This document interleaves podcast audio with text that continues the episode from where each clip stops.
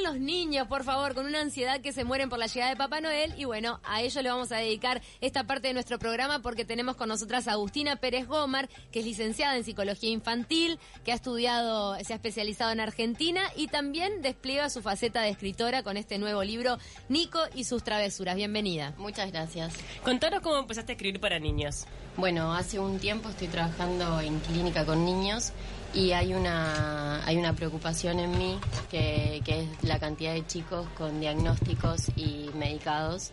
eh, diagnósticos con patologías como muy comunes como es la dislexia, el, Déficit atencional. déficit atencional, autismo y cada vez es más común y es en la diaria se, se empieza a ser común. Hay un porcentaje altísimo en, en investigaciones que eh, del 2015 salió un 30% de niños uruguayos diagnosticados y medicados con alguna patología, Wow. a lo cual eh, realmente es, es alarmante. ¿Y eso a qué responde? A tu Eh, entender. Es Multifactorial. multi- multifactorial, sí. Hay, por un lado, hay una, hay un tema de, de, bueno, de, de la necesidad social de poner una etiqueta y de necesitar, bueno, encasillar a los niños en alguna patología. Mi trabajo apunta a todo lo contrario, a, bueno, cuando llegan los niños muy chiquitos de 3, 4 años con algún diagnóstico, eh, mi trabajo es justamente considerar que el aparato psíquico está en constitución, en pleno desarrollo, entonces eh, ya catalogarlos como autismo, como hiperactividad o como dislexia, me parece eh, que encierra al niño en una patología y lo dejamos de ver como niños. Pero y ¿cómo? eso en la clínica empe- empezó a verse muy notoriamente, en donde el niño ya se identifica con una enfermedad o como una patología y se deja de ver como niño. Esto se contrapone un poco a la gente que habla de los beneficios de un diagnóstico temprano para poder empezar a trabajar también. Hay, hay- yo diferencio lo que es diagnóstico para, para poder este, identificar determinada problemática y otra cosa es hiperdiagnóstico. Hoy, si hablamos de un 30% de los niños, estamos hablando de que algo sobrediagnóstico. Exacto, claro. que hay algo que no está, que no está. Y lo veo clínicamente cuando empiezo a trabajar con los niños y con las familias, porque considero que es un sistema y que los niños no están aislados, que no es solamente el trabajo con niños. eh, cuando empiezo a trabajar que el síntoma es síntoma de algo que hay atrás de la familia, empiezo a trabajar con los padres, empiezo a ver, bueno, por ejemplo, el niño hiperactivo, en vez de decirle, bueno, vos sos hiperactivo y te voy a medicar para eh, bajar el síntoma, empiezo a ver qué está queriendo decir con esta con esta hiperactividad. Y en general hay, sí, ¿Qué porcentaje de responsabilidad ves en la familia cuando encontrás este tipo de diagnósticos? eh, responsabilidades hay en la sociedad entera, en la familia obviamente. Hay muchos padres que están desesperados porque realmente cuando vos estás adentro de la problemática no la ves.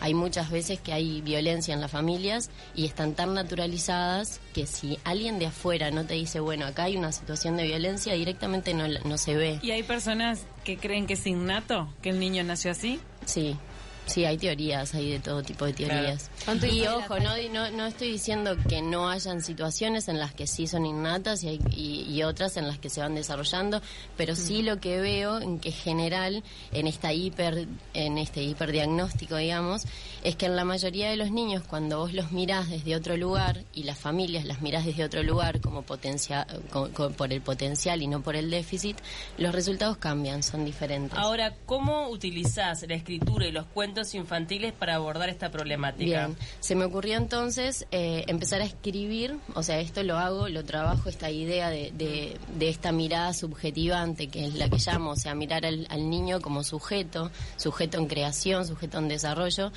Eh, entendí que, que tenía que, que, amplificar la, la, la difusión, digamos, de esta, de esta mirada, de esta forma de trabajar.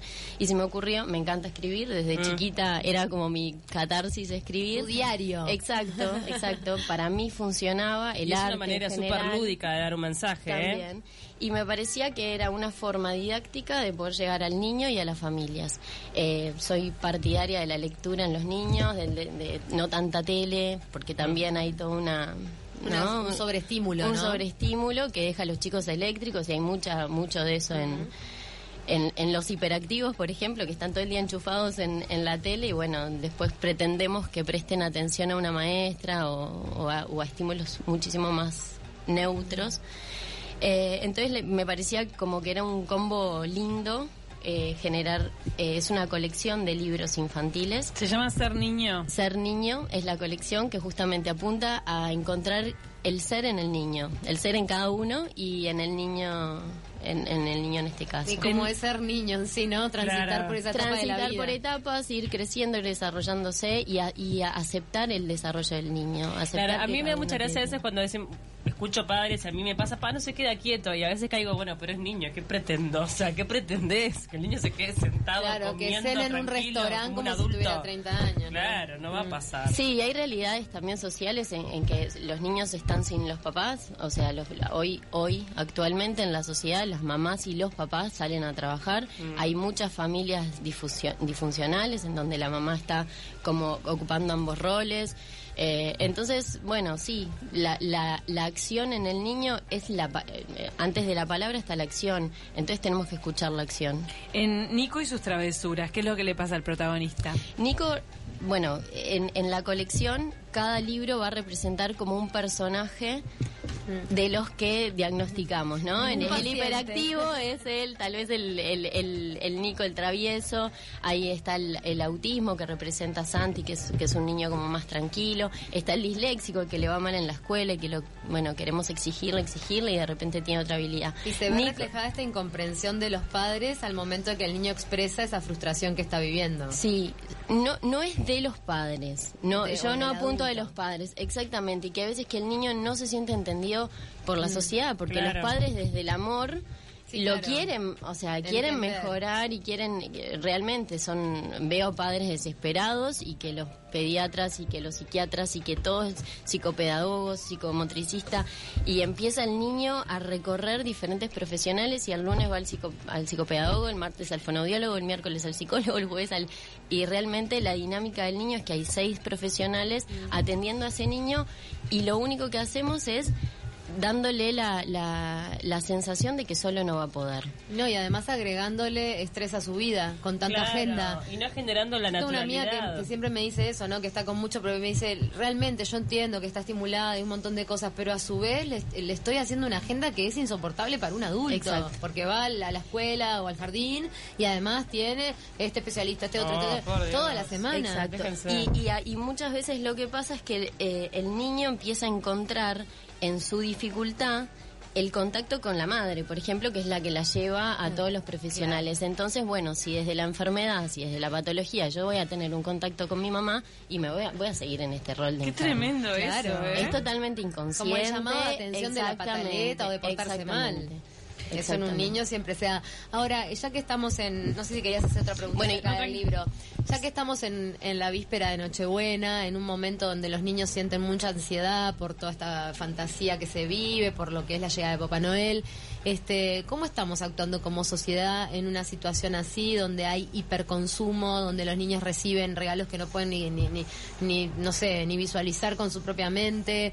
¿Todo esto fomenta este tipo de situaciones? Sí, todo lo que es la inmediatez, a mí me, me, me resuena eh, en los niños eso, eso de todo ya. El Netflix, el, el dibujito que quiero, el antes me acuerdo que teníamos que esperar el sábado a las 8 de la mañana a ver los ositos claro. gomis Claro. y si te dormías no veías más dibujitos en toda la semana hasta el sábado. Y bueno, y esto de la inmediatez en todo sentido, y no solo en los niños que obviamente so- eh, nacieron en esta generación, sino en los adultos también. Entonces, bueno, si el niño no cambia de actitud en tres días lo, lo expulsan de la escuela o eh, lo empiezan a excluir, ¿no? Queda, queda como excluido. Lo mismo pasa en las familias o con los tratamientos también. Los tratamientos psicológicos son tratamientos lentos, son tratamientos que respetan el Claro. desarrollo del niño. Estamos en un mundo donde la paciencia no tiene lugar, Exacto. parece, y, los niños requieren paciencia, es así. Sí, Es que el desarrollo- en las colas de Disney, por decirlo, ¿no? Eso de que, no, tenés que esperar para entrar a un juego bueno Sí. Toda la vida. Y el tema del consumo, eh, cada, cada, cada familia lo maneja, lo maneja a su forma. Particularmente soy bastante poco consumista en relación como madre, porque también tengo el, el rol de madre y trato de, de, bueno, de generarle de los de, de los contactos que tiene conmigo, porque obviamente que trabajo y te- esto, soy una uruguaya más, este, pero en los momentos que está conmigo salir a disfrutar de la naturaleza, de divertirme, de hacer cosas que me diviertan con él. Experiencias Sí. más que productos. Exacto. O y leerle un libro. O leerle un libro. Que sí. Eso es un momento precioso Bueno, también. fui al jardín de mi hijo a leerle el libro y quedó fascinado él, los nenes. ¿Cuánto tiene Felipe? Cuatro años. Tiene cuatro años. Y Cuatro ya, eh, años. bueno, le lees entonces. Le leo, sí, ya se lo sabe de memoria, lo, lo hace que lee. ¿Te cambió como terapeuta el vivir tu propia experiencia? Totalmente, totalmente, sí. Sí, y lo sabía desde antes. Yo siempre decía, esto es muy fácil hablarlo cuando no sos madre, cuando No sos dice, porque madre. la lengua no tiene hueso. Exacto. ¿Cuántos años estuviste de psicóloga infantil antes de ser madre? Eh, Estuve bastantes. Eh, Qué tremendo, claro. Casi Estuve diez, bastantes, diez, más casi o menos. 10 años. Y después viste así, este, en la experiencia, Y empíricamente. después ves y, y- y después decís, ay, yo digo, pero no hago, y Sí, está todo ese tema, y, y está buenísimo. En realidad es un juego y es divino. Bueno, mi tra- yo trabajo de esa forma en decir, yo soy madre también, o sea, empatizo mucho con los padres. No, no hablo te desde un lugar de no saber, de yo soy la psicóloga y sé lo que tenés que hacer. Los que más saben son los padres, y justamente mi trabajo punta a trabajar con los padres para que ellos refuercen su seguridad, que no crean tanto, obviamente que se apoyen, pero en lo que le dice el pediatra o en lo que le dice el psiquiatra, sino que saquen de ellos, que miren a Ese sus instinto, hijos. Pero nadie Exacto, sabe mejor que uno exacto. mismo. Yo, yo soy re defensora. Pero de hay, Sí. hay padres muy inseguros que obviamente que generan... mil campanas, Exacto. están re Y ya no saben qué hacer. Claro, Sí. bajar un poco y a- al tiempo del niño también, Exacto. ¿no? Porque cómo cuesta a veces eso de llegar del trabajo en un ritmo y bajar al tiempo a un niño de tres años, cuatro años que te requiere otra paciencia, otro, otra entrega al momento. Exacto. Por suerte nos conectan con el momento, Sí. pero sí que es difícil a Sí. veces, ¿no? Contanos un poco de las ilustraciones del libro. ¿A quién, Las quién ilustraciones es eh, un ilustrador uruguayo que es un genio, tiene unas ilustraciones de una calidad impresionante. Juan Pablo Rodríguez se llama. eh, y un día una amiga me contacta con él y después de varias frustraciones con diferentes ilustradores que me dijeron que sí, que se iban, bueno, finalmente conseguí con él y es Y fue un trabajo impresionante. conjunto, o sea, vos obviamente que le planteaste un poco la trama de- del Yo el proyecto- y él te fue planteando Claro, las posibilidades. yo el proyecto lo tenía hace tiempo, eh, la forma, la, la, la idea de, de generar una colección de libros infantiles justamente para esto. Porque son re importantes las ilustraciones 50 y 50. Sí, totalmente. Y sobre todo la interpretación de lo que yo quería que, que dibuje, o sea, porque lo- las caritas, todo eso tenía mucho que ver con lo que yo quería transmitir.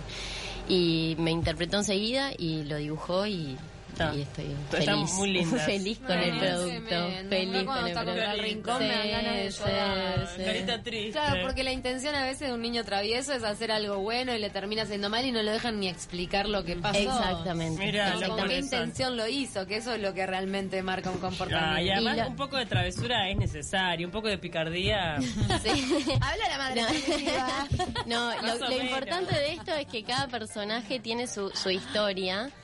Este, y, y el que, por ejemplo, vemos a la maestra que en este caso y en este libro a Nico lo rezonga y lo pone en un rincón y no lo escucha, es desde el amor también. Sí, ni hablar, O sea, lo todos los adultos y atrás de esa maestra rezongona hay también un, un ser que ah, ahí un poco cari- Ah. eh, hago la, la caricatura al principio de los personajes Mm.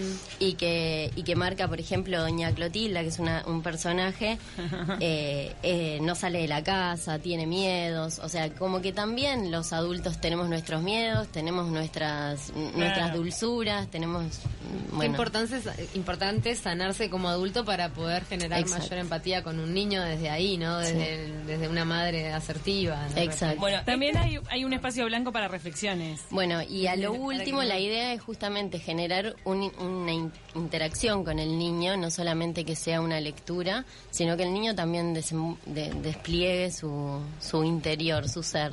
Y dejo unas páginas en blanco para que los niños eh, puedan escribir o puedan dibujar lo que quieran. Con esta invitación a hacer lo que vos hacías en tu diario y que tanto te Mm, sirvió. Exacto, sí. ¿Nos podés adelantar un poco de cómo van a seguir lo- los siguientes cuentos de, de la colección Ser Niño? Porque viene la historia de Santi, la de Luis y la de Mica. Exacto.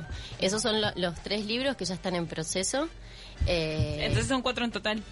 Van a ser más, probablemente. Esos son lo- los tres que están en proceso ahora. La colección, como en realidad representan los personajes y la, por ejemplo, Sí, puede ser Mika. infinita, Exacto, exacto. Distintas situaciones Empieza que con- enfrentan esos, esos niños con tildados de ciertas características. Tildados de ciertas características o que atraviesan caracteri- eh, situaciones que hoy son comunes. Por ejemplo, Mika es, es hija de padres separados, que ella se tiene que mudar, cambiar de escuela y cómo atraviesa todas las inseguridades y miedos que, que una niña eh, con esas características atraviesa y, sobre claro. todo la importancia, que esa es la idea de esta colección, concientizar a los adultos de la importancia de la mirada que le damos al niño. Si nosotros miramos a los niños como defectuosos, ellos se desarrollan como defectuosos. Si nosotros los miramos como, como potencia- eh, potenciadores, como creativos, van a desarrollarse desde ese lado. Todos tenemos algún tipo de déficit, digamos. Todos tenemos algún tipo de dificultad. Y podemos enfocarnos en la dificultad y agrandarla, o podemos enfocarnos en, En la el potencial. potencial y agrandarlo también. Además, esta, esta sociedad que de repente hace algunos déficits más injustamente visibles, ¿no? Cuando de repente hay otros que, que deberían trabajarse desde lo interno, como decías vos, una, una familia donde hay un ambiente violento, aunque se naturalice y casi ni se note. Este, ese tipo de déficit debería ser capaz que eh, prioritario más que cómo te sale la letra en la escuela. Exacto, sí. Bueno, y también este, hay un, un niño que tiene autismo. dijimos. Hay un niño, sí, que representa en realidad a, a lo que se diagnostica con autismo. También hay un altísimo grado de, de- de- un porcentaje altísimo de niños que se dicen autismos. Este, Es un espectro tan amplio el de la Sí. del autista Exactamente, que, es una exacto, que, que muchas veces ya encasillarlo ahí, de repente le estamos eh, sacando la posibilidad de desarrollarse desde otro lado. E implantando un miedo en el padre que dice, mi hijo es autista y ahí fue una crisis de Sí. todo lo que va Sí, a tener sí, que sí. hacer Y cuando de las repente... de los padres. Claro, esa angustia de que diagnostiquen una cosa que uno considera como severa y quizás estás en un grado leve, quizás podés irlo manejando de otra manera, ¿no? Bueno, tengo casos en donde se di- eh, les dicen, bueno, esto posiblemente es un autismo en niños de dos o tres años y para los padres ya no los pueden ver igual. O sea, Ah, empiezan a, bien, eso, por a- a- es- claro. ¿Te parece muy temprana esa edad? Me parece muy temprano. Me parece temprana esa edad para cualquier diagnóstico, para diagnosticar una Dos cosa. años. Dos años, tres años, Hay- cuatro años. O sea, están personas que desarrollándose desarrollan capacidades con otra con otros tiempos. otro ritmo. Con otros tiempos, claro. Cada Claro, ¿cuántos tiempo. niños no hablaron hasta los tres años y después se hablaron todo? Exacto. No sé. O, me le pasa a uno mismo, tipo, eh, yo que sé, Iñaki empezó a caminar cuando tenía creo, 13, 13, mm, meses y medio. Y yo decía, ay, no camina, camina Claro. lento, ¿qué pasa? Y después dije, no, tac, va a caminar, no va a pasar nada. Caminar a su edad, va a controlar el corre cuando lo sienta, cuando tenga la, la madurez emocional, porque no todos Sí. llegamos a la madurez emocional en el mismo momento, ¿no? El verano que cumple dos años hay que sacarle los pañales. No, señor, sáqueselo si el niño ya de noche controla, si te demuestra que pide, que te... que te- No, y también darle seguridad por parte de los padres. Me parece que eso es fundamental, como lo que lo que dijo ella. Cada uno sabe, cada uno conoce a su hijo mejor que nadie. Entonces, seguro, cuando sos seguro con el mensaje, el niño responde. Exacto. Hay que Y, re- y tenemos que aprender a hacerlo, ¿no? No es que sea tan fácil. Ah, Ahí eh, también está el cuento de Luis, ¿no? Que descubre su pasión que es el fútbol. Y te lo ato también con lo que veníamos hablando. Eh, le pasa a los maestros, ¿no? Que muchas veces ellos son los que detectan algunas anomalías en los gurises. Pero me pregunto si no hay docentes que detectan demasiado. Porque en realidad tengo una amiga cuyo hijo no juega al fútbol en los recreos, entonces se queda apartado. Y la docente se lo resaltó. Entonces como que las docentes le viven resaltando temas del hijo que en realidad ¿Qué, vas a hacer como el fútbol, padre? Te juro que vive atendiendo preocupaciones de los docentes sobre el hijo que en realidad no son graves. Exacto. Como eso, como lo del fútbol. Sí, sí, tal cual. Los docentes tienen un rol re importante en los niños, ¿no? Porque son los que acompañan, eh, en muchos casos, ven ocho horas. horas. Capaz Sí. que hasta más que los padres en algunos casos, y es re importante la mirada del docente. Y es cierto que como Por eso- padres a veces somos ciegos con respecto a los hijos, ¿no? somos, Eso también es som- cierto. es- nos pegamos, es- eh, estamos adentro. Entonces es muy difícil ver las situaciones como la maestra cuando te decía, alejate del pizarrón y ves mucho mejor, mucho más claro. Bueno, en las situaciones familiares pasa lo mismo. Cuando estás adentro de la familia no ves muy claro todo. La mirada del docente, yo por eso doy charlas en escuelas y, y porque me parece importante que el docente también mire desde este lugar a los niños, con el potencial y no con el déficit. Hay docentes, la situación hoy es que los docentes están desesperados, hay 300 nenes. en, en una clase, pocos docentes, poco amparo. Pocos límites en las casas también. Pocos límites en las casas, Claro. porque los padres no están, porque la como decía hoy, la, están acostumbrados a la tele todo el tiempo, entonces que venga una maestra a hablarle con la misma voz, la misma monotonía, los nenes están acostumbrados a otra, a otros estímulos, estímulos. visuales, auditivos.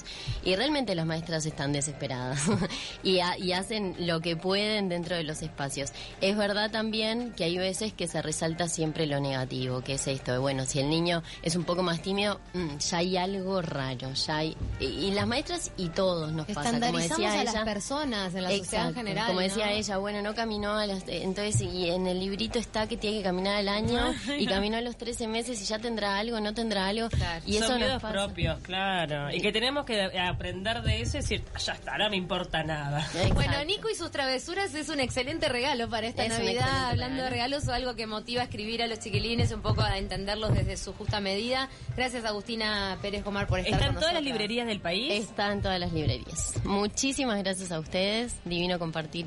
esta- Y feliz Navidad. Y feliz Navidad.